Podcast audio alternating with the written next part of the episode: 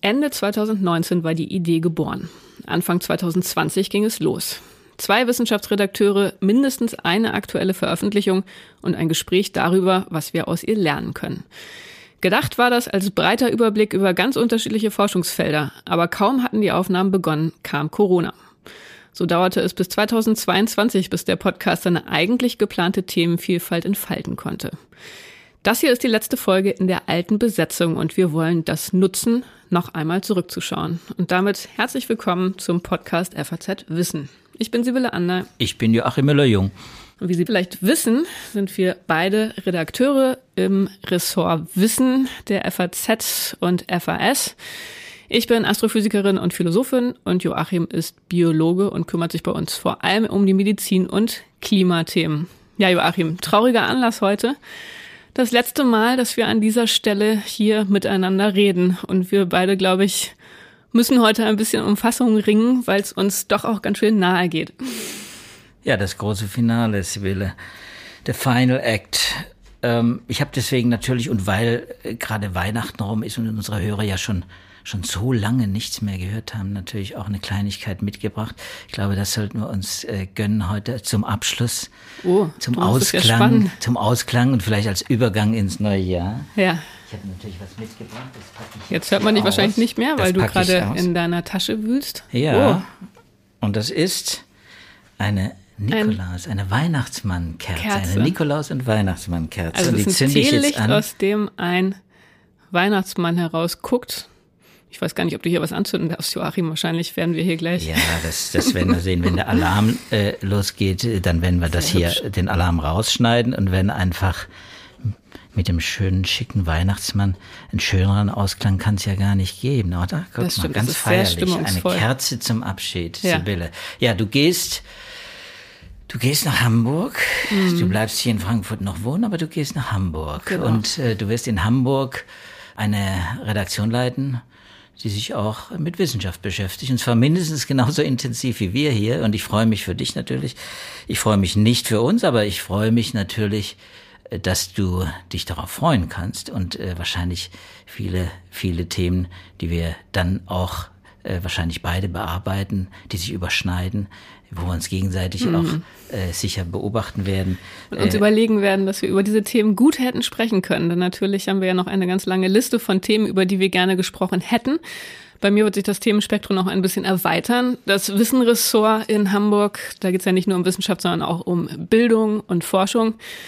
Das sind Themen, die hier bei anderen Kollegen hier im Haus bei der FAZ untergebracht sind. Aber du hast natürlich recht in Zukunft werden wir wahrscheinlich dann an vielen Themen arbeiten, wo wir dann denken, Mensch, das wäre schön gewesen. Hier ein FAZ Wissen Podcast, das hätte sich angeboten. Ja, dann nennen wir den doch einfach See You Later Podcast. Auch sehr gut. See you later. Ja, ja, wir haben einen, einen Rückblick angekündigt. Äh, ich habe übrigens auch noch was äh, bei der Gelegenheit, auch noch was für dich mitgebracht. Auch noch das, was? Auch das äh, ja, du wusstest du natürlich nicht. ich, ich habe hier eine große, große Wundertüten-Podcast vorbereitet. Und zwar, jetzt kram ich noch mal in meiner Tüte. Okay.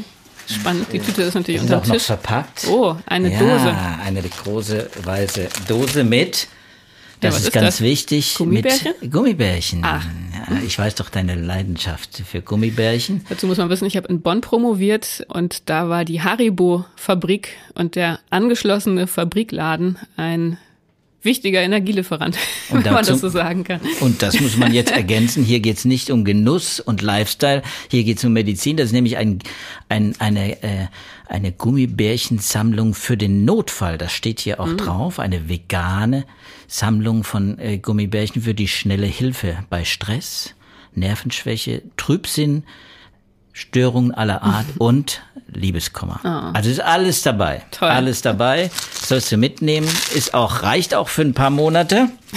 Mal gucken, was danach kommt. Aber bevor jetzt unsere Hörer denken, dass wir hier einen Geschenke-Podcast machen, sollten wir vielleicht mal einen Blick zurückwerfen auf die Anfänge dieses Podcasts.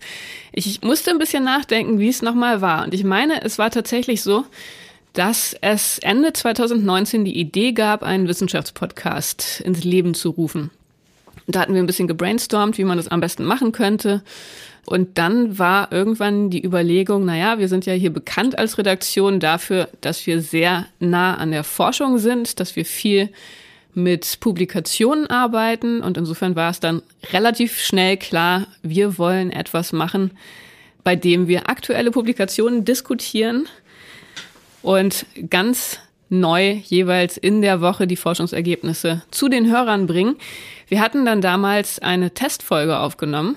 Joachim, erinnerst du dich noch? Um zu gucken, ob es funktioniert. Denn die Idee war, wir nehmen ein Paper mit, reden darüber und ähm, es war natürlich erstmal nicht klar, ist das überhaupt interessant? Kann man das senden?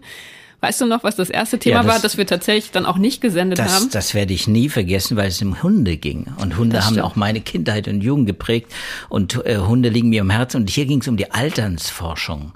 Ne, wie alt werden Hunde und vor allem, wie altern Hunde und wie kann man dieses Wissen, was man über das Hundealtern gewinnt, einsetzen, auch für die menschliche Alternsforschung, also für die Humanbiologie und für die Medizin und auch, das muss man sagen, in der Zwischenzeit nämlich ist das ziemlich deutlich geworden, seit diesem Paper von damals, ist ja drei Jahre alt, seit diesem Paper von damals klar geworden, dass Hunde doch ein wichtiges äh, Modell sind für die, für die Alternsforschung äh, bei Menschen, Longevity-Forschung. Ein ganz großer Hype gibt es derzeit in in USA, aber auch in Deutschland hat das Fahrt aufgenommen.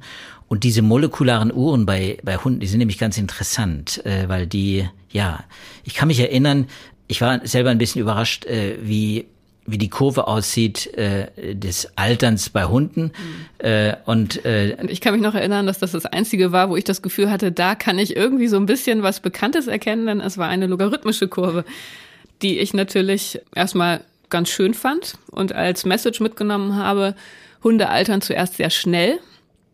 Es ging auch um die Umrechnung von Hundejahren in Menschenjahre, also irgendwie in den ersten Monaten sind die sehr schnell schon sehr weit im Vergleich zum menschlichen Leben unterwegs. Aber dann altern sie gewissermaßen langsamer. Also insofern kann man das nicht genau umrechnen. Ein Hundejahr sind so und so viele Menschenjahre, weil es einfach sehr unterschiedlich ist. Am Anfang hat man wenig Menschenjahre, viele Hundejahre und dann dreht sich das um. Genau, und das ist allerdings das Interessante, dass man hier natürlich die, das menschliche Altern und das Hundealtern äh, molekular gewissermaßen nebeneinander setzen kann. Und man findet diese Unterschiede in der Geschwindigkeit. Also die Pubertät ist ganz kurz bei Hunden. Bei uns dauert die leider mhm. Gottes sehr lang, kann sehr anstrengend sein. Bei Hunden geht das ganz schnell. Auch die frühe Phase auch ganz schnell man, die Tiere sind relativ bald reif und dann ja nimmt es so einen parallelen, leicht parallelen Verlauf. Insgesamt sind ja Hunde etwa 20 Prozent nur so alt wie Menschen im Schnitt. Wobei das von der Größe abhängt, oder? Wobei es von der Größe. Die Kleinen leben im Prinzip länger mhm. und die Großen kürzer. Das ist auch noch ein interessanter Aspekt der Alternsforschung. Aber schade, ja, schade, Sibylle, dass wir das damals, äh, das Paper nicht unseren Lesern ausgebreitet haben. Jetzt haben wir ja so ein paar ja, Befunde genau, ja mitgeteilt. Das ist ja gewissermaßen die Wiedergutmachung.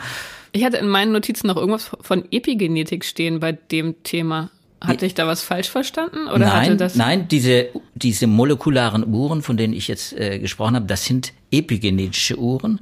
Hm. Es wird äh, gewissermaßen das Genom wird abgetastet, äh, das Genom wird verändert im Laufe des Lebens. Also wenn wir äh, gewissermaßen aus der befruchteten Eizelle entstehen, dann äh, entstehen Muster auf unserem äh, Genom, auf der DNA, äh, die sich mit der Zeit verändern. Und zwar mit der Entwicklungs mit der Entwicklung des jeweiligen Individuums verändern sich diese Muster. Und äh, da gibt es einige Gene, die sind sehr typisch, die altern sehr typisch. Da verändern sich diese epi epigenetischen Muster. Das sind chemische Veränderungen der, der DNA äh, zu, nachträglich gewissermaßen, also nicht genetisch, sondern eben epigenetisch äh, Veränderungen. Und diese Muster, die findet man beim Menschen eben auch. Das ist das äh, Spannende dabei. Wir können sie beim Menschen finden und die spielen auch bei uns eben eine wichtige Rolle. Auch die molekularen Uhren des Menschen ticken ähnlich, nämlich epigenetisch wie die bei Hunden. Ich habe jetzt auch sogar noch mal hier die Umrechnung gefunden, wie ich sie mir damals notiert hatte. Ich hoffe mal, ich habe damals keinen Fehler gemacht, das rauszuschreiben. Also die Kindheit bei Hunden zwei bis sechs Monate, bei Menschen ein bis zwölf Jahre. Also sieht man schon mal, das ist ja schon mal eine Größenordnung länger beim Menschen. Dann die Jugend bei Hunden sechs Monate bis zwei Jahre versus zwölf bis 25 Jahre. Gut, das ist jetzt großzügig gerechnet beim Menschen.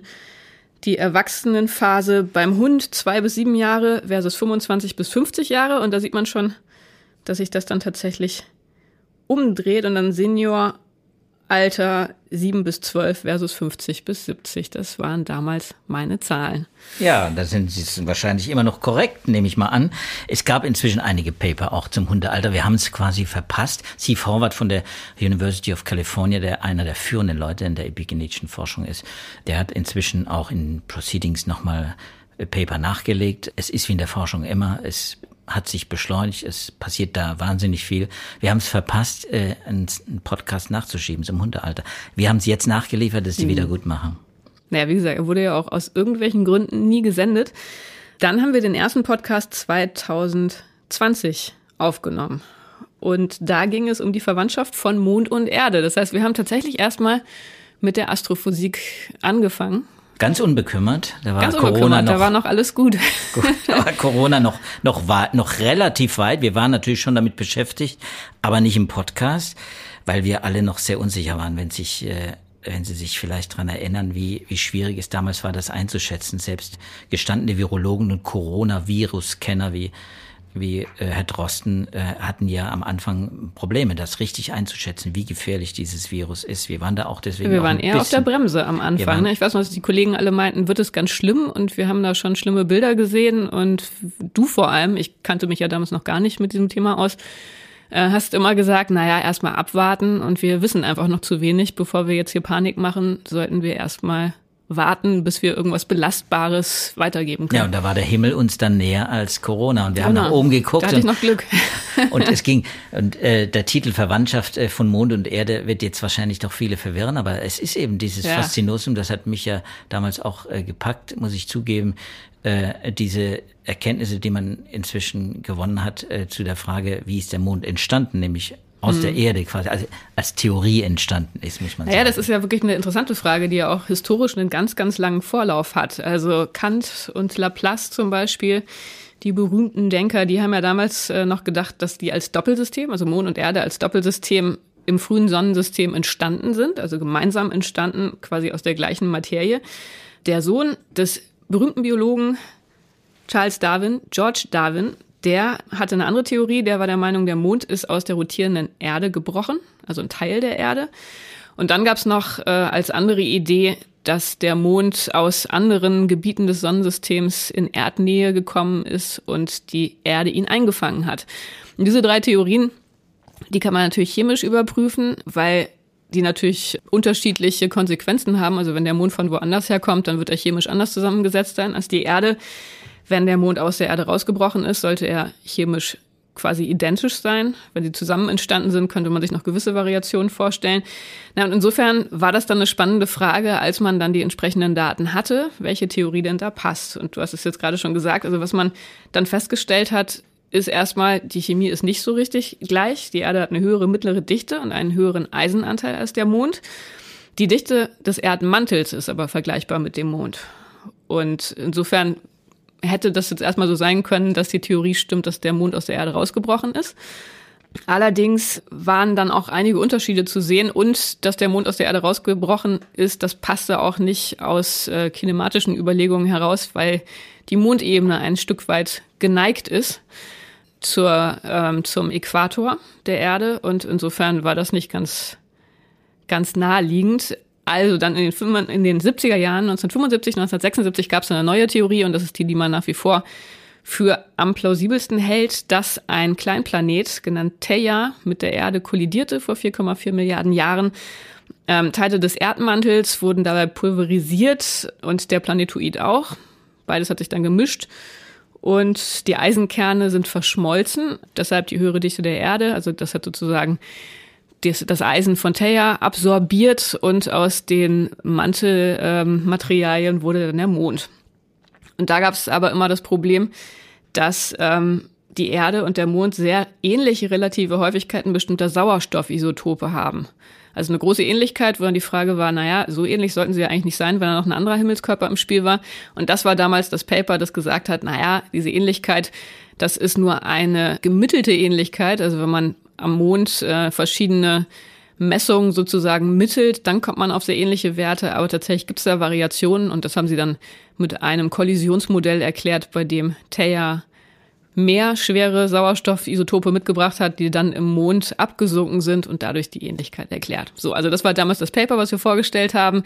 Also sozusagen nochmal eine neue Bestätigung dieser Theia-Theorie, dass äh, der Mond aus einer gigantischen Kollision hervorgegangen ist, indem sie eine, ja, ein unpassendes Detail, was vorher für Rätselraten gesorgt hat, aus dem Weg geräumt haben. Und das ist natürlich ganz schön, weil ähm, es da ja ständig Neuigkeiten gibt zu diesem Thema. Jetzt im November gab es ein Paper in Nature. Und darüber hatten wir nicht im Podcast berichtet, aber Horst Rademacher, unser freier Mitarbeiter, hatte darüber geschrieben, dass große Zonen im Erdmantel unter Afrika und dem Pazifik in 2500 Kilometer Tiefe entdeckt wurden. Anhand seismischer Messungen, also Erdbebenwellen, wurden aufgefangen und die bewegen sich schneller, wenn äh, sie Gebiete mit höherer Dichte durchqueren. Und da hat man einfach diese komischen Gebiete gefunden und da war dann eine Theorie jetzt aus äh, dem November, dass das Material sein könnte, das noch von Theia sozusagen unberührt im Erdmantel schlummert. Also eine interessante Theorie, ist natürlich ein bisschen schwer daran zu kommen an diese Gebiete, aber man sieht, dass das immer noch ein Gebiet ist, wo sehr aktiv geforscht wird, wahrscheinlich auch, weil das natürlich Geschichten sind, die alle interessieren, also wo der Mond herkommt und wie das mit unserer Erde zusammenpasst. Das ist ja ein Thema, was, glaube ich, alle Menschen fasziniert. Ja, fasziniert und natürlich auch, es ist ein unschuldiges Thema. Ich meine, äh muss man ja so sehen. Es ja. ist eins für, für wirklich, für alle eigentlich. Es interessiert jeden äh, weil mit dem Mond beschäftigt sich der eine früher, der andere später, aber alle beschäftigen sich damit und solche Geschichten zu erzählen ist ja auch toll. Äh, und du hast sie wieder toll erzählt und jetzt sind wir auf dem Stand, auf dem Stand des Wissens und wir waren damals äh, nicht weit weg äh, tatsächlich äh, vom heutigen äh, Stand. Also auch das ist ein Faszinosum, dass wir in drei Jahren, in denen wir das, den Podcast machen, ja doch äh, viele Paper, wir haben es natürlich jetzt vorbereitet, auch für diesen Podcast, viele Paper von damals immer noch ihre Aktualität haben. Das gilt wahrscheinlich für das nächste nicht mehr, für das nächste Thema, das, das ich gerne ansprechen würde. Also ich habe äh, natürlich die ganze Liste von inzwischen, ja, jetzt sind wir bei 140 Folgen mal durchgeguckt und äh, ich habe wirklich gestaunt, wie viel wir zu Corona hatten und deswegen kann das Thema ja, Corona das natürlich. Das hat mich tatsächlich auch gewundert. Also es ging direkt nach dem Mond los, Folge zwei war Corona. Da ging es um die jahreszeitliche oder die Abhängigkeit von den Jahreszeiten des Coronavirus. Das war das, war das erste Thema, was ich recherchiert hatte, glaube ich. Und das war ja auch irgendwie naheliegend, weil man ja am Anfang dachte, im Sommer ist alles vorbei. Oder das war zumindest die erste Hoffnung. Ja, und dann haben wir wirklich Folge um Folge über Corona geredet. Und ich habe unglaublich viel von dir gelernt, weil ich mich zwar mit Modellen und mit Statistik auskenne aus der Astrophysik, aber diese ganzen medizinischen Grundlagen, die habe ich von dir natürlich gelernt und dann schon auch zu einem großen Teil hier im Podcast, wo ich einfach bei allem nachfragen konnte, was mir unklar war. Ja, wir sind relativ schnell durchgestartet. Da muss ich dazu sagen, dass ich natürlich äh, erstens kein Virologe bin und zweitens kein echter Experte, kein Infektiologe. Das musste ich natürlich damals auch schon einräumen. Das muss ich immer noch einräumen. Ich glaube, das ist ganz wichtig. Äh, da gibt es äh, viele Unklarheiten. Wir wissen heute wahnsinnig viel natürlich über das Virus.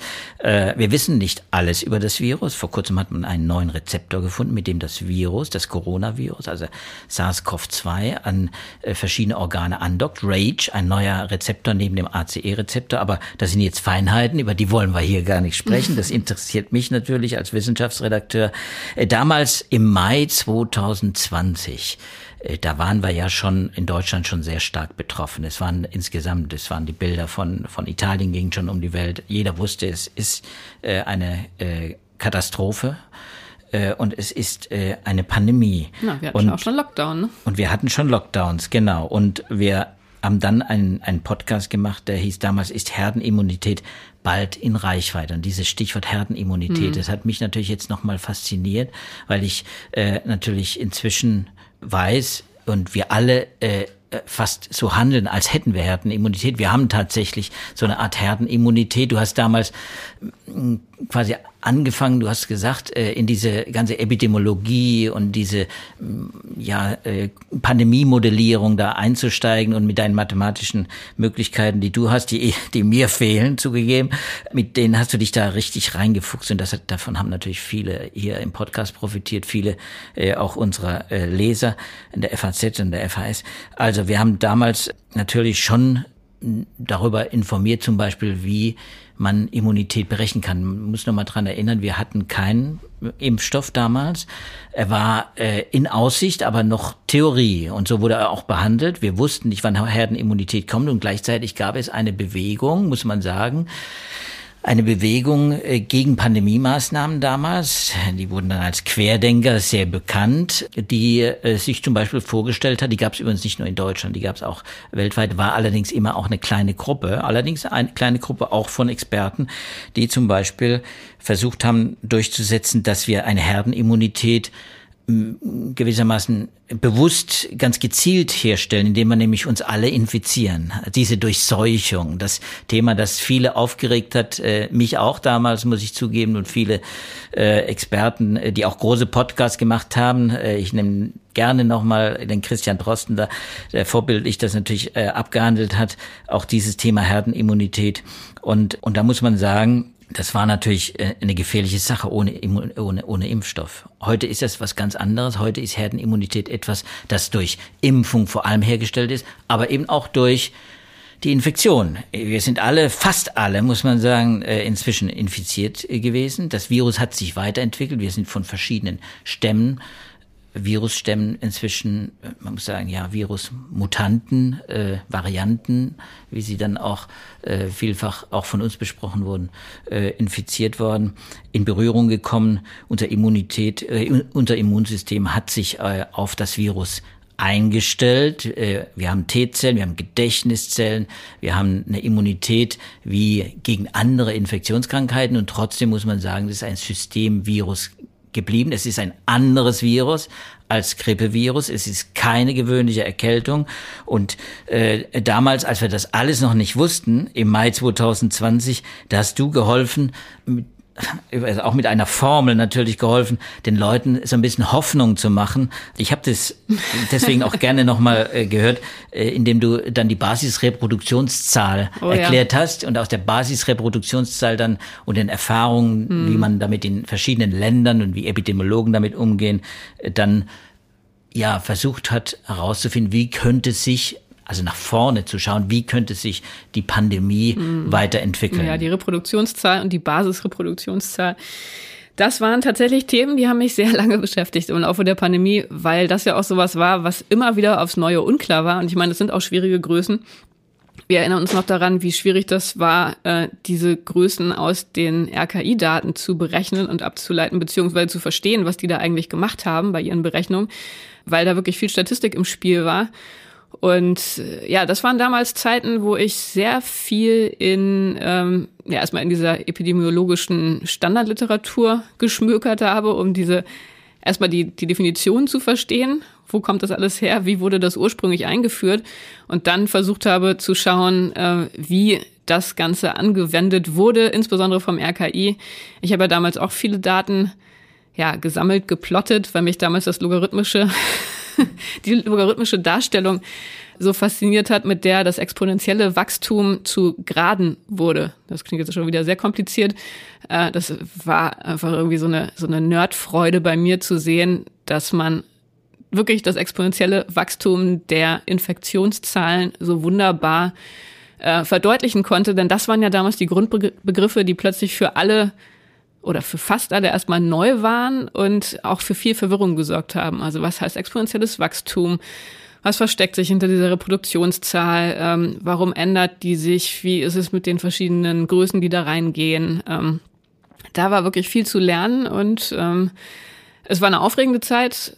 Und ich habe natürlich auch wahnsinnig viel gelernt. Also für mich, ich hatte da eine steile Lernkurve, wahrscheinlich auch exponentiell. und es war war schön bei allen Schwierigkeiten in der Zeit, die wir hatten, ähm, das dann auch mit dir zusammen alles zu ergründen. Es ging dann ja auch bald los, als wir dann die Lockdowns hatten, dass wir den Podcast nicht mehr im Studio aufnehmen konnten, sondern dass wir uns von zu Hause zusammengeschaltet haben. Und ich glaube, dass man das schon auch gehört hat, dass wir uns zu dem Zeitpunkt dann auch nicht mehr gesehen haben, sondern so ein bisschen dann jeweils ähm, ja halt in den Telefonhörer geredet haben und nicht mehr diese Blickkontaktkommunikation durchführen konnten, die ja für einen Podcast schon auch relativ entscheidend ist. Entscheidend und die Erfahrung machen ja viele Podcaster. Ich bin ja Podcast-Nerd äh, gewissermaßen. Ich lese ja, äh, ich lese, ich lese auch äh, natürlich äh, die Verzeichnisse, aber ich höre vor allem Podcasts und äh, man hat überall die gleichen Probleme gehabt. Äh, alle Kollegen haben die gleichen Probleme gehabt, aber nicht nur wir, die wir äh, quasi aus den Medien Podcasts machen, sondern eben auch die Podcaster, die aus dem, äh, äh aus dem freien, gewissermaßen aus dem Bloggergeschäft kommen, die auch ihre eigenen Podcasts haben.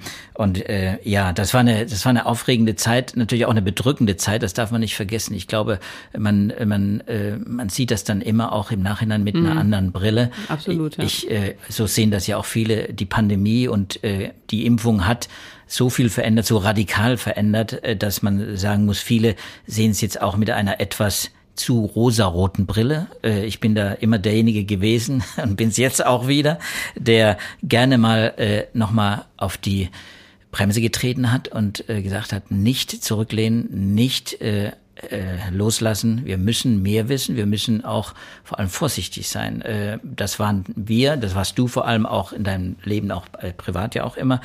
Äh, ich meine, mit äh, der Impfung hat sich inzwischen so viel auch im Hinblick jetzt auf die Herdenimmunität, die ja auch Bevölkerungsimmunität heißt, ähm, und sich inzwischen, glaube ich, sogar als Bevölkerungsimmunität durchgesetzt hat in der, in der Fachwelt da hat sich doch so viel verändert, dass wir natürlich einen anderen Blick drauf haben. Naja, und trotzdem, ich meine, aktuell befinden wir uns ja gerade wieder in einer massiven Welle, auch wenn die Zahlen ja nicht, ich meine, das weißt du wahrscheinlich besser als ich, die ich jetzt hier gerade aus dem Urlaub zurückgekommen bin, aber äh, wir haben es ja nicht mehr so vor Augen wie früher, aber es wirkt ja schon so, als wären unglaublich viele Menschen gerade an Corona erkrankt. Ähm, und, und nicht nur erkrankt, es sind auch Tote. Wir haben pro Woche im Moment an die 500 Tote. Das darf man nicht vergessen. Corona-Tote.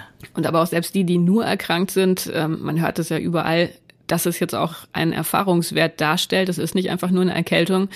Man hat schon das Gefühl, dass der Körper anders äh, in Anspruch genommen wird, als man das von den normalen Erkältungen kennt.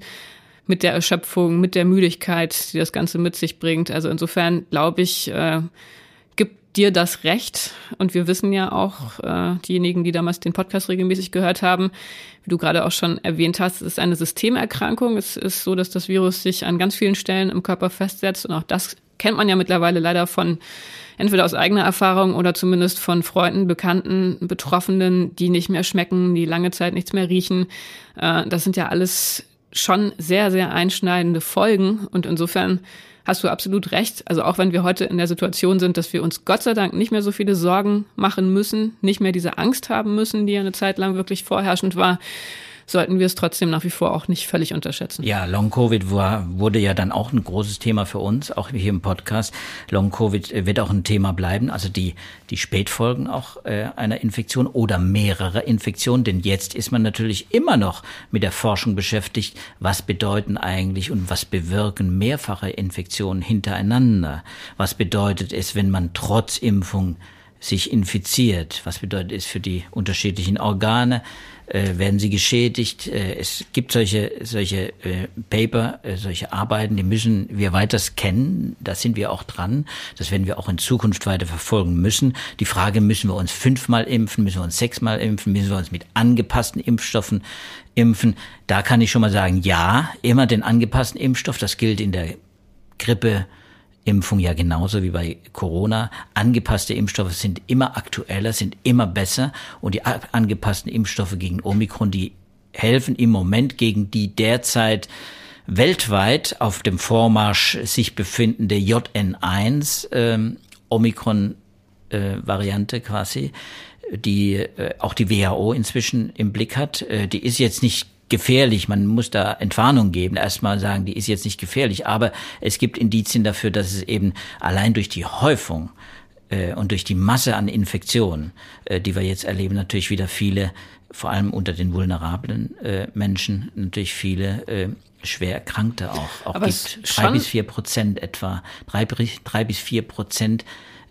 äh, sind jetzt quasi in diesem Moment äh, quasi infiziert mit dem neuen äh, Coronavirus, mit dem aktuellen Coronavirus. Aller Infizierten. Ja.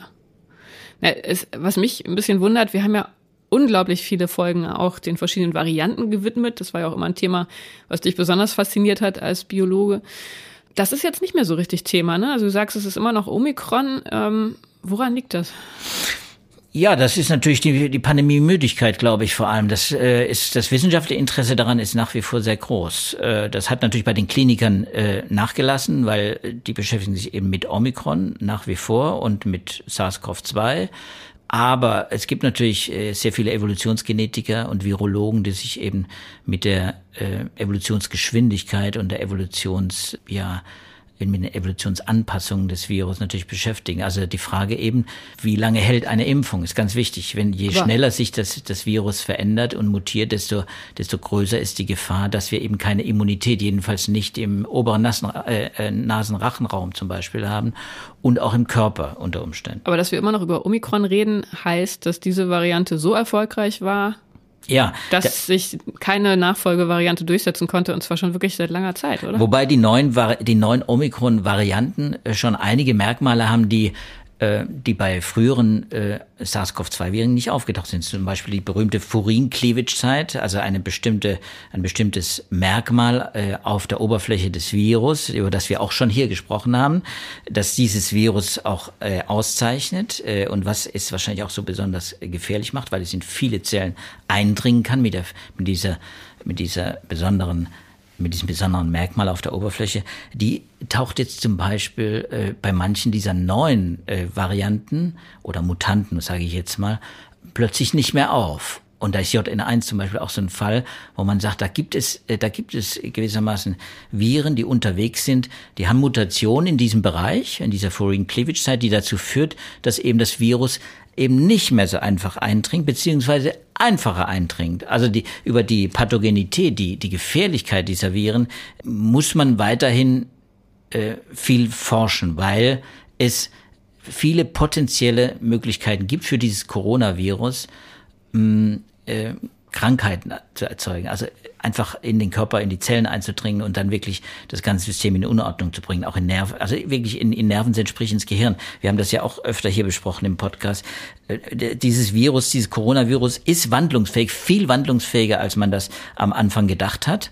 Und das zeichnet dieses Virus aus. Die Mutationsgeschwindigkeit ist vielfach höher als die Mutationsgeschwindigkeit des Grippevirus. Und das ist, das wandelt sich schon sehr schnell. Und man muss eben dann auch damit rechnen, je größer das Reservoir, auch das ist gewissermaßen eine Binse für uns, die wir den Podcast machen und hören, Je, je größer das Reservoir ist, desto größer ist auch das Reservoir für neue Varianten. Und Omikron, um das jetzt die Frage zu beantworten, Omikron ist natürlich deswegen so erfolgreich nach wie vor, gewissermaßen diese besondere äh, Variante, weil sie eine besondere Immunflucht besitzt, die Möglichkeit, dem Immunsystem zu entkommen.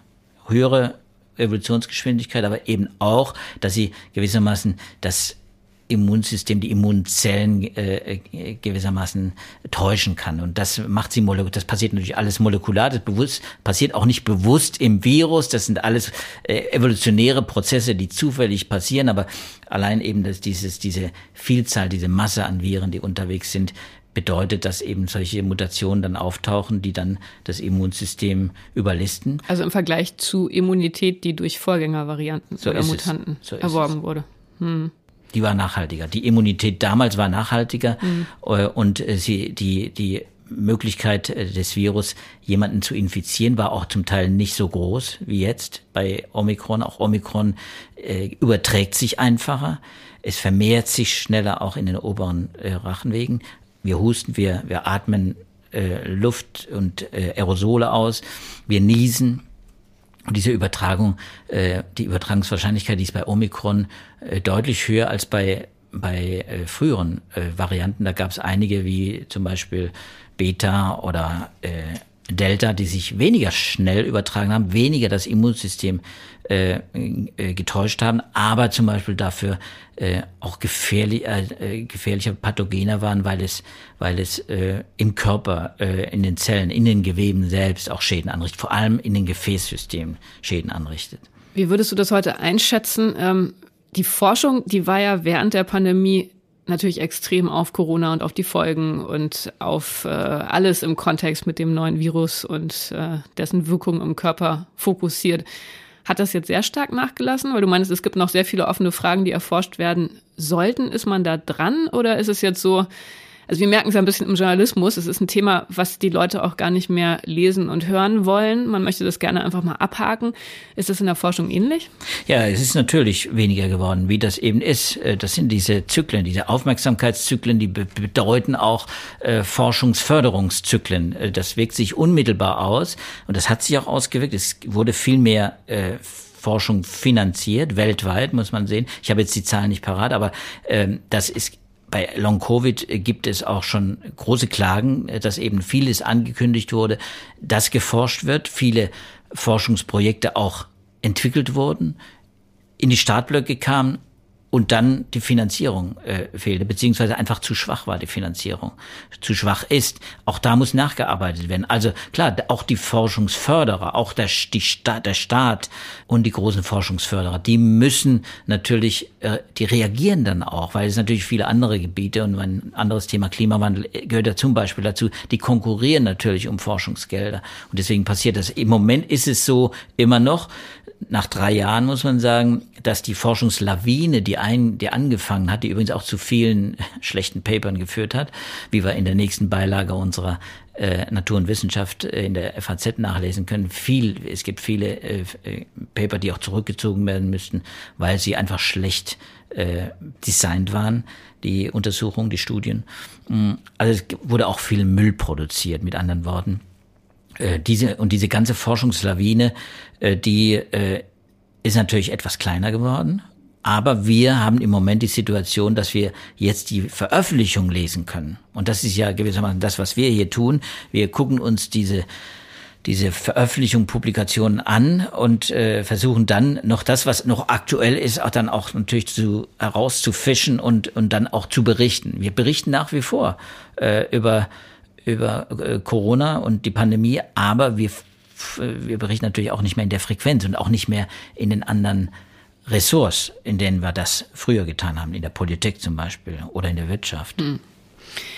Ich habe mir mal die Liste der Folgen durchgeguckt und es war wirklich dann erstmal, wenn man so will, monothematisch. Ich meine, Corona umfasst ja trotzdem ein großes Themenspektrum. Da war ja viel Verschiedenes dabei. Modelle, Statistik, Medizin, Epidemiologie, Virologie. Also es war ja schon so, dass wir über viele verschiedene Dinge geredet haben. Aber wenn ich das richtig gesehen habe, hat es tatsächlich bis Ende 2021 gedauert, bis zum 30.12., äh, bis ich mir damals ein nachträgliches Weihnachtsgeschenk gegönnt habe und mal wieder einen astronomischen, einen äh, Raumfahrt-Podcast gestalten durfte. Und zwar ging es damals um die geplanten Raumfahrtmissionen. Es hieß zum Mond und noch weiter. Da ging es auch um Missionen zum Mars, um die Ariane 6, um die Asteroidenmissionen, Psyche, Lucidad, natürlich um die Mondmissionen. Ähm, und das äh, finde ich schon bemerkenswert, dass es wirklich so lange gedauert hat, bis wir den Mut hatten zu sagen, ja, wir gönnen unseren Hörern jetzt mal eine Pause. Corona ist wichtig, aber jetzt zum Jahresende blicken wir doch noch mal ins All.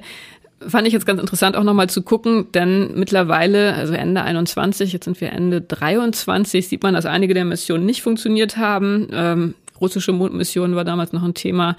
Dann natürlich die Asteroidenmission, die haben alle geklappt. Die japanische Mondmission, die hatte ja im ersten Anlauf auch Probleme. Also das ist interessant. Die Ariane 6 ist auch nach wie vor nicht gestartet. Das ist ja bei den Raumfahrtmissionen immer interessant zu gucken. Ich fand es aber schön, dass wir damals so ein Thema genommen haben, denn die Pandemie, die hatte ja so als Begleiterscheinung das Problem, dass man gar nicht mehr so richtig in die Zukunft gucken wollte und konnte. Man wusste gar nicht, wie lang dauert das alles noch, wann haben wir endlich wieder Normalität und dass wir dann ähm, einen Podcast hatten, wo es wirklich wieder sowohl räumlich als auch zeitlich in die Zukunft ging, fand ich eigentlich ganz schön als Wiedereinstieg, auch wenn es nur temporär war. Danach ging es erstmal noch weiter mit Corona. Ja, das ist auch das Schöne an der Wissenschaft, muss ich ehrlich sagen, Sibylle. Äh, und das ist das, was uns ja auch immer wieder fasziniert. Es ist eben äh, gewissermaßen kein Erschöpfungssyndrom gewesen, dass wir dann auch andere Themen wieder gesucht haben mit der Zeit. Das nicht. Uns beschäftigt die Pandemie nach wie vor. Aber es gibt einfach so wahnsinnig viele spannende Entwicklungen und Themen in der Wissenschaft und äh, es geht auch immer noch sehr schnell in vielen Gebieten. Und die Raumfahrt ist ja auch etwas, was jetzt nicht nur, weil es privat boomt, äh, was auch wissenschaftlich boomt äh, gewissermaßen, was uns ja auch die nächsten Jahre beschäftigt. Und da bedauere ich natürlich, dass du nicht mehr an dieser Stelle sitzt, dass du auch nicht mehr unten neben mir ja, im gut, Büro sitzt. Von Rauchhops gibt es ja immer noch einen wunderbaren Experten im Haus. Aber ich habe mich natürlich gefreut, dass meine gedruckte Abschiedsseite in diesem Jahr, die in der Ausgabe der FAS vom 24.12 in diesem Jahr, dass die nochmal eine große Bilderseite mit den schönsten Bildern aus dem Kosmos 2023 beinhaltet hat. Das war ein schönes Geschenk, das ich mir nochmal machen durfte und äh, schließt auch ein bisschen an diesen Podcast an. Also anscheinend neige ich dazu, mir kosmische Weihnachtsgeschenke selbst zu machen, mir den äh, Hörern und Lesern ich hoffe, dass mir das nicht zu übel genommen wurde. Nein, es gibt ja immer das Korrektiv, deswegen sind wir ja auch immer zu zweit. Das stimmt. Und die schönen Sachen hast du mir ja auch manchmal gegönnt, wie das Evolutionsthema oder wieder, ja. auch die Tierthemen, äh, äh, was äh, den Klimawandel angeht. Auch den Klimawandel, da warst du ja auch sehr geduldig und viele äh, Zuhörer sind Thema. hoffentlich nach wie vor geduldig, äh, weil es uns natürlich hier sehr beschäftigt. Ein Thema, äh, das, äh, das uns ja auch immer wieder berührt hat und immer wieder eingeholt hat, das ist eben auch die Frage des Umgangs mit der Wissenschaft. Äh, und zwar nicht nur jetzt in der Wissenschaft selbst. Äh, das ist relativ unproblematisch. Wer wissenschaftlich sozialisiert ist, wer in diesen Communities zu Hause ist, der übt das relativ schnell ein. Und das funktioniert, wie wir alle wissen, die wir sehr nah dran sind an den Wissenschaftlern, fast immer sehr gut. Äh, das macht jeder, der Wissenschaft macht, der Forschung macht, der macht es freiwillig. Es ist, wird keiner gezwungen. Aber draußen müssen sich die Menschen eben manchmal mit Wissenschaft wirklich beschäftigen. Corona war so ein Beispiel, Klimawandel ist so ein anderes Beispiel. Gentechnik ist wieder ein anderes Beispiel. Wir haben einen Podcast gemacht und da ist auch wieder von dir. Ich habe vorzugsweise natürlich deine, deine Podcasts nochmal wieder aufgerufen, äh, nämlich vor einem Jahr. Da war ein Titel, Verstehen Sie Wissenschaft, ein PLOS-Paper damals zur, eine Befragung, die sich damit beschäftigt hat, eben wie Wissenschaftsgegner, also richtig Feinde der Wissenschaft, nicht nur die Skeptiker, die gibt es immer, die muss es geben, die sind äh, sehr, sehr konstruktiv auch oft am Thema Wissenschaft dran, aber eben wie diejenigen, die die Wissenschaft bekämpfen, die sie ausklammern wollen, die sie auch gewissermaßen im demokratischen Prozess möglichst äh, klein halten wollen äh, im Entscheidungsfindungsprozessen auch klein halten wollen. Das gibt es. Es gibt sogar politische Parteien, die dafür stehen.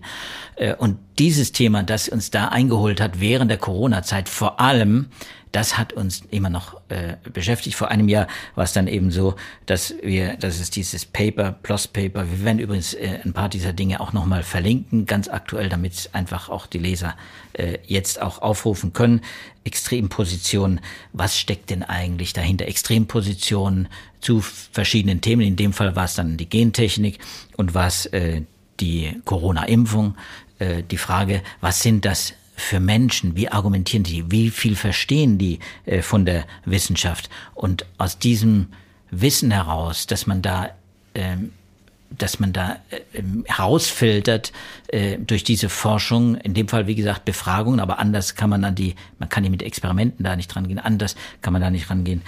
Ähm, da lässt sich eben viel ableiten, auch über die Frage nach dem Vertrauen in die Wissenschaft, was uns ja auch berühren muss, weil wir wollen ja auch nicht nur gehört werden als Podcast, wir wollen gelesen werden als äh, Wissenschaftsressort. Die Wissenschaftsthemen äh, wir wissen das, äh, die sind inzwischen Querschnittthemen, äh, das sind gesellschaftliche Themen zum großen Teil. Klimawandel ist ein sehr gutes Beispiel. Und damals hast du, und das äh, wirklich, das rechne ich dir hoch an, dass du dir die schwierigen, die schwierigen Auswertungen solcher, solcher statistischen Auswertungen, solcher Befragungen zum Beispiel auch immer aus, äh, zu Herzen genommen hast, nicht nur zu Herzen, sondern wirklich auch verarbeitet hast, intellektuell verarbeitet. Und äh, du hast es äh, so schön erklärt, äh, wie ich es niemals könnte, äh, wie das um das Vertrauen der Wissenschaft, äh, der Menschen in die Wissenschaft steht und welche, welches äh, Wissen oder Unwissen eben auch manchmal hinter bestimmten Positionen auch steht. Da muss ich jetzt gestehen, dass ich mich an den Podcast gar nicht mehr besonders plastisch erinnere. Wahrscheinlich müsste ich ihn jetzt nochmal anhören. Wie stand es denn darum? Weißt du das noch? Ja, es, es stand äh, es stand äh, nicht schlecht. Das Vertrauen hat sich ja während der Corona-Pandemie verbessert. Das zeigt auch der Wissenschaftsbarometer, zeigte der Wissenschaftsbarometer damals auch. Äh, aber der Punkt ist, äh, dass damals ja herauskam, äh, wer kritisch ist gegenüber Gentechnik oder gegenüber Corona, und zwar extrem kritisch im Sinne von, das geht mich nichts an, das ist alles Hokuspokus, also diese ganzen Verschwörungstheorien, auch die damit äh, auch verbunden sind, ähm, die die deuten auf Informationslücken hin. Mhm. Und zwar massive Informationslücken und, und dann auch wirklich, äh, äh, wie soll man sagen, eine Ablehnung, die sich festsetzt. Äh, das waren keine Psychologen, die das damals gemacht haben, aber es, es äh, war relativ klar, das waren Soziologen, wenn ich mich richtig erinnere, äh, dass man, dass da etwas passiert, in den Köpfen passiert, derjenigen, die sich so in Verschwörungsmythen oder auch äh, Falschmeldungen, wir haben es eben schon mal gehabt, Falschmeldungen auch aufsetzen. Es gibt ein neues Paper, auch das werde ich gerne nochmal äh, verlinken, äh, in Nature, das auch wieder sehr interessant ist, dass sich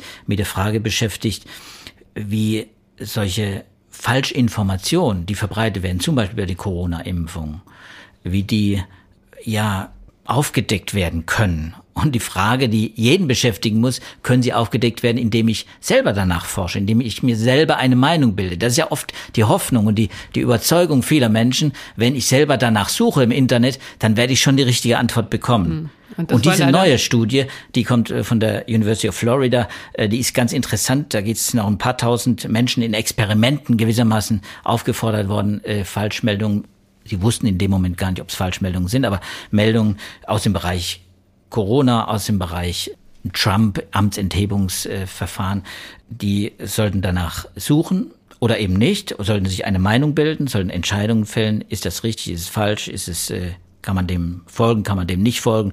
Und äh, der Punkt war, dass eben äh, viele tatsächlich in den Suchmaschinen einfach nicht nur über Falschmeldungen stolpern, sondern dann in diesen Blasen mit Falschmeldungen hängen hm. bleiben, weil einfach die Daten fehlen und die Fakten noch nicht zur das heißt, Verfügung man googelt stehen. es selber und man findet die Bestätigung für Falschmeldungen, weil man vielleicht dann auch schon mit den falschen Suchbegriffen reingeht oder weil die Falschmeldungen Teil eines größeren Informationsnetzwerkes sind, das dann entsprechend diese Falschmeldung stützt und und sehr dann die aktiv Googlen ist. dann in die Irre führt. Und sehr aktiv ist. Mhm. Einfach, einfach äh, viel unterwegs ist in den sozialen Medien, aber eben auch äh, über die Suchmaschinen quasi auch so verkauft wird, als wären das quasi Meldungen, und das betrifft uns ja auch als, als Journalisten, äh, die neben den recherchierten Beiträgen stehen können. Was sie nicht können, weil sie einfach die Informationssicherheit, die man äh, da äh, mitliefert, äh, die wird oft nicht hinterfragt. Ne?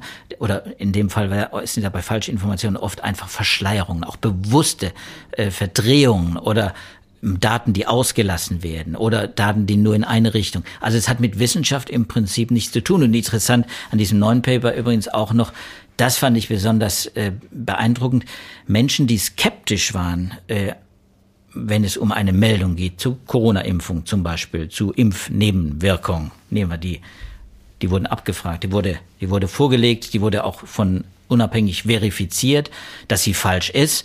Die Menschen wussten das nicht. Sie haben es äh, gegoogelt, waren aber skeptisch, dachten, das, das kann nicht sein. Also das ist in ihrem eigenen Erfahrungsbereich äh, nicht aufgetreten. Also sind sie erstmal skeptisch und äh, haben das auch angegeben. Sie waren skeptisch und äh, und die haben sich dann tatsächlich von dieser Blase haben einfangen lassen und äh, 18 Prozent derjenigen, die vorangaben, skeptisch gewesen sein bei einer Falschmeldung, haben sich dann in diese Verschwörungspfade quasi äh, begeben und, und waren dann auf dem falschen Dampfer im Prinzip und waren dann gefangen in diesen Falschmeldungsblasen. Und das muss uns, glaube ich, alle beschäftigen. Und, äh, und wir haben damit im Podcast ein, zwei Mal schon angefangen, aber ich glaube, das ist ein Thema, das uns noch weiter beschäftigen wird, weil KI, und das ist äh, das neue Thema, was dich ja dann immer wieder auch und hier im Podcast uns ja auch, auch nochmal beschäftigt hat, weil KI natürlich die Sache nicht leichter macht, sondern im Gegenteil.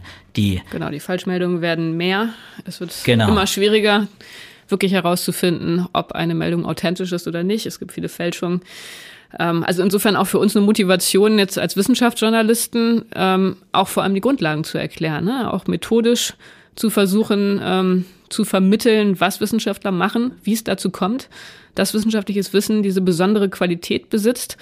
Und ähm, das war, glaube ich, auch damals ein Fazit, was ich, was ich aus dieser Studie mitgenommen hatte, dass man da nicht müde werden darf. Also man muss einfach immer wieder geduldig auch alle Fragen ernst nehmen, beantworten, auch wenn man das Gefühl hat, da ist vielleicht ein skeptischer oder ein, ein politisch eingefärbter Grundton. Ähm, man muss einfach alles immer erstmal annehmen und versuchen, die Informationen ähm, so gut rüberzubringen, wie es geht und wirklich einfach zu vermitteln, wie Wissenschaft funktioniert, wo die Ergebnisse herkommen. Und du sagst ganz richtig, jetzt mit äh, der, mit dem Evolutionssprung der KI-Modelle, der ja Ende vergangenen Jahres die Öffentlichkeit erreicht hat, als die Transformer-Modelle mit ChatGPT von OpenAI veröffentlicht wurden, hat man gesehen, da steht uns jetzt Neues bevor. Ich habe tatsächlich auch noch eine Podcast-Folge gefunden, über die ich jetzt schmunzeln musste, weil das noch vor dieser Öffentlichwerdung der, ähm, der erfolgreichen Sprachmodelle ein Paper war, das wir besprochen hatten, was schlecht gealtert ist, wie man, wie man ja so gerne sagt. Und zwar ging es da um KI und Humor.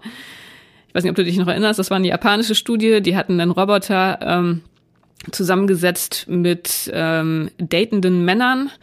Und die Männer sollten sich mit dem Roboter unterhalten und der Roboter sollte entweder lachen oder auch nicht lachen während des Gesprächs und dann wurde geguckt, äh, wie toll die Männer das fanden, wie groß die empfundene Attraktivität und Sympathie war. Und da hatten sich die Wissenschaftler unglaublich schwer damit getan, aus dem Gesprächsfluss die richtigen Stellen heraus zu kristallisieren, wo das Sprachmodell oder das äh, KI-Modell, das sie damals genutzt haben, an welchen Stellen da Lacher eingeblendet werden sollten. Sie waren dann trotzdem erfolgreich. Also sie hatten dann die Strategie des Mitlachens ähm, dass das besonders gern gesehen wird, man was erzählt und das Gegenüber dann einfach immer bei allem, wo man selber schon so ein Lachen in der Stimme hat, herzlich mit einstimmt. Aber da würde man jetzt sagen, ja, die hatten wahrscheinlich Glück, dass sie das noch im Oktober 22 veröffentlicht haben. Denn mittlerweile würde man sagen, kein Problem mehr.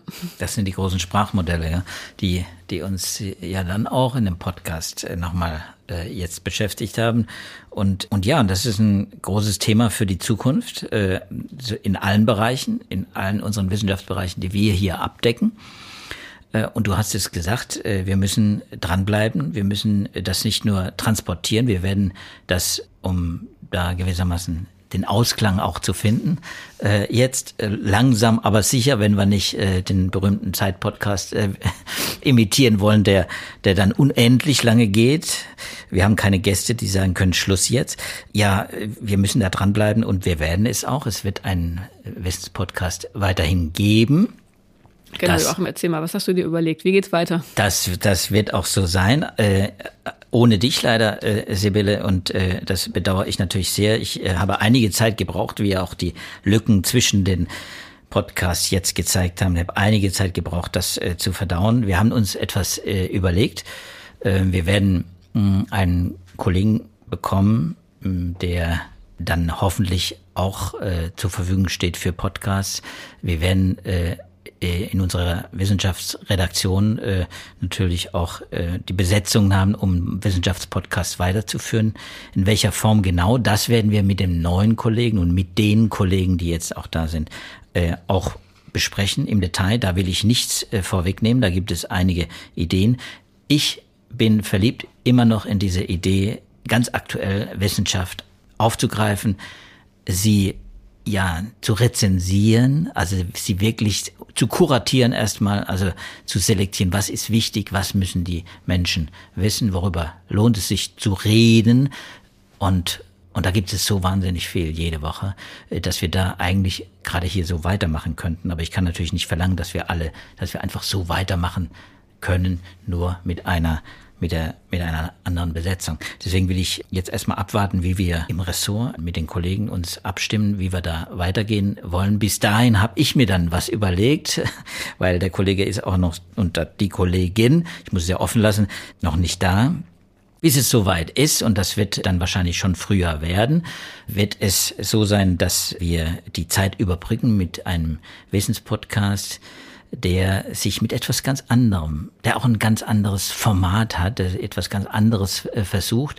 Ich weiß nicht, ob es sowas gibt. Ich gucke dann meistens nicht danach. Ich habe es nicht gefunden, aber ich gucke auch nicht danach, ob es das schon mal gibt. Ich fand äh, die Idee, die mir spontan kam, nämlich gewissermaßen das Innovationsland Deutschland mal von einer ganz anderen Seite abzubilden, nämlich von unten her, von den jungen Wissenschaftlern, von den Aufschrieben, von den Shootingstars der Wissenschaft aus. Was denken die? Was wollen die eigentlich erforschen? Was wollen sie entwickeln? Wo sehen sie die Zukunft? Wie stellen sie sich auch äh, die Zukunft auch in der Technik vor zum Beispiel?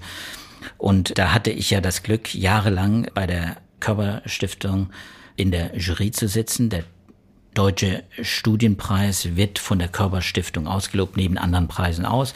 Auch aber dieser deutsche Studienpreis ist etwas Besonderes. Viele sagen, es sei der Oscar der Promotion. Also es sind mit die besten Promotionsarbeiten, aber die es geht abgeliefert um werden.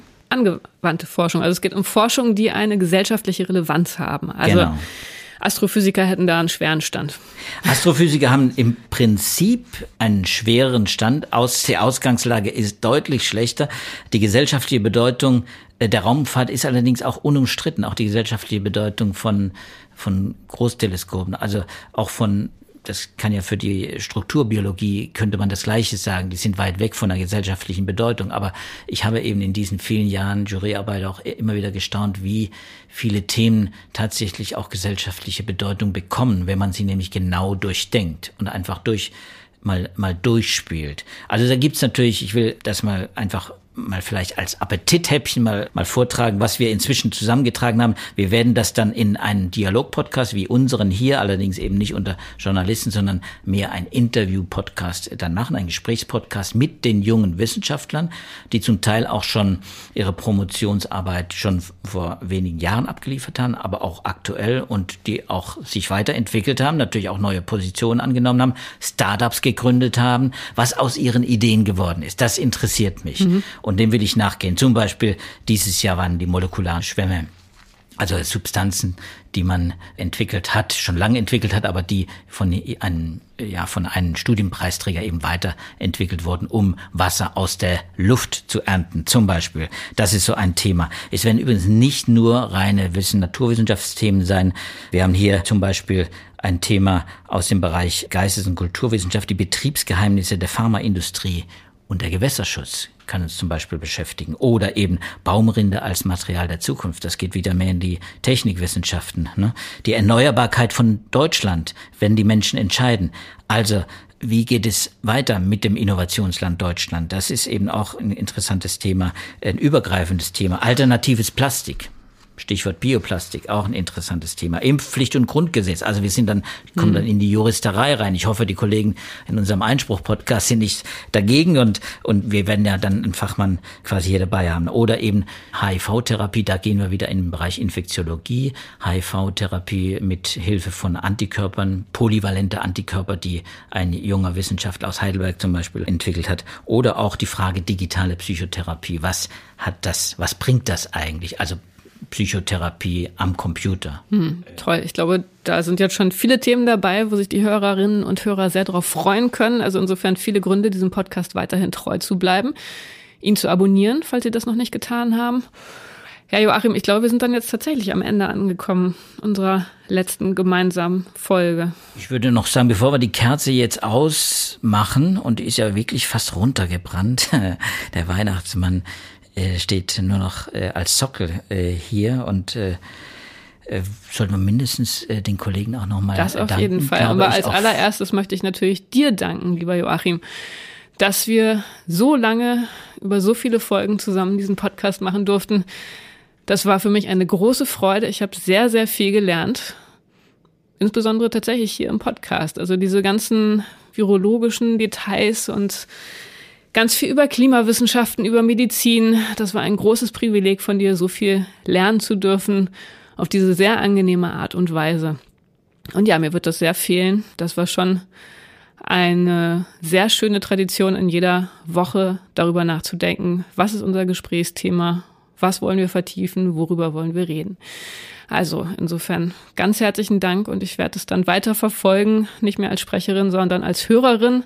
Aber auch ich freue mich auf diese spannenden Themen. Naja, ja, und, und wer ich, weiß, vielleicht können wir uns ja die, Bälle zuspielen. Man weiß ja nicht, die Zeit ist als große Podcast-Medienhaus natürlich auch bekannt. Ich habe es ja schon erwähnt. Äh, er hat sehr gute Podcasts. Ich kann gerne dafür werben, weil ich auch ein großer Fan bin von Zeitpodcasts. Insofern es sind auch sehr arrivierte Kollegen eben, sehr gute Kollegen, sehr kreative Kollegen. Die haben ja auch schon einen tollen Wissenschaftspodcast. Also insofern mal gucken, ob man mich da irgendwo mal hören wird. Aber auf jeden Fall freue ich mich, dass ich dich weiterhin hören kann. Und natürlich möchte ich mich auch ganz herzlich bei Ihnen, liebe Hörerinnen und Hörer, dafür bedanken, dass Sie uns über all die Jahre treu geblieben sind dass sie uns so viel Post geschickt haben, dass sie uns Themenvorschläge und Feedback geschickt haben. Das war auch immer toll zu merken, dass wir wirklich gehört werden. Das ist ja auch immer etwas, was man erstmal gar nicht so weiß, wenn man hier im Studio sitzt und diese Podcasts aufnimmt, ob die überhaupt von irgendwem angehört werden. Ähm, sie haben da keinen Zweifel dran gelassen, haben uns immer wieder auf ganz verschiedenen Wegen mitgeteilt, was sie gut fanden, was sie schlecht fanden. Und das war für uns eine große Motivation und auch das wird mir fehlen.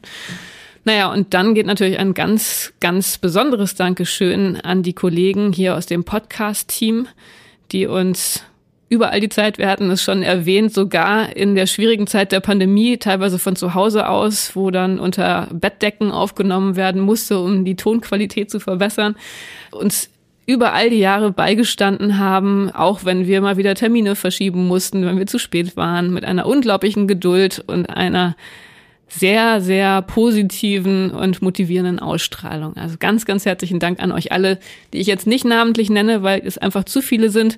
Der einzige, den ich hervorheben möchte, ist Andreas Krobock, der Leiter des Podcasts-Team, der hier für die Audio- und Videoproduktion zuständig ist, der damals tatsächlich ganz am Anfang mit uns zusammensaß und überlegt hat, wie man die Wissenschaft in ein Podcast-Format überführen könnte, der an uns geglaubt hat und uns über all die Jahre auch ja, bestärkt hat in dem, was wir machen. Also ganz herzlichen Dank, Andreas. Das war immer eine ganz wichtige Unterstützung von dir. Und wer uns immer treu war, die ganzen Jahre, David Brucklacher, Kevin Kremmel und jetzt muss ich auch danken, ganz aktuell, weil er nämlich quasi jetzt in den zwischen den Jahren eingesprungen ist, David Langer im Studio, die uns das zusammenschneiden werden und dann ja diesen letzten Akt dann auch online stellen und wie gesagt, wir hören uns wieder auf diesem Kanal oder auf anderen Kanälen. Jedenfalls der FAZ Wissens Podcast wird fortgesetzt. Und ich glaube, wenn Sie Anregungen haben, dann würde ich Sie gerne jetzt auch zum Jahresabschluss nochmal wirklich motivieren. Wir haben einige Anregungen noch in unserem Mailfach liegen und wir werden die auch aufgreifen. Wir verfolgen diese Themen und äh, Sie können uns weiter schreiben unter wissenschaft.faz.de Stichwort Podcast. Genau. Insofern Müssen wir einen Punkt setzen. Müssen wir jetzt einen Punkt setzen. Und Lieber Joachim. Ja. ja. ja. Ich wünsche Ihnen und auch dir, wobei Joachim, von dir verabschiede ich mich ja später noch und wir verabschieden uns ja sowieso auch nicht, aber jetzt verabschiede ich mich erstmal von Ihnen. Liebe Hörerinnen und Hörer, ich wünsche Ihnen alles Gute, einen guten Rutsch, einen tollen Start ins neue Jahr. Und ich hoffe, dass wir uns in irgendeiner Weise lesend, ähm, vielleicht ja auch im Fernsehen oder wie auch immer, auch wir uns treu bleiben. Und ja, ich freue mich, wenn Sie weiterhin den FAZ Wissen Podcast hören. Vielen Dank nochmal. Alles Gute und tschüss. Und ein frohes neues Jahr. Bleiben Sie gesund. Tschüss.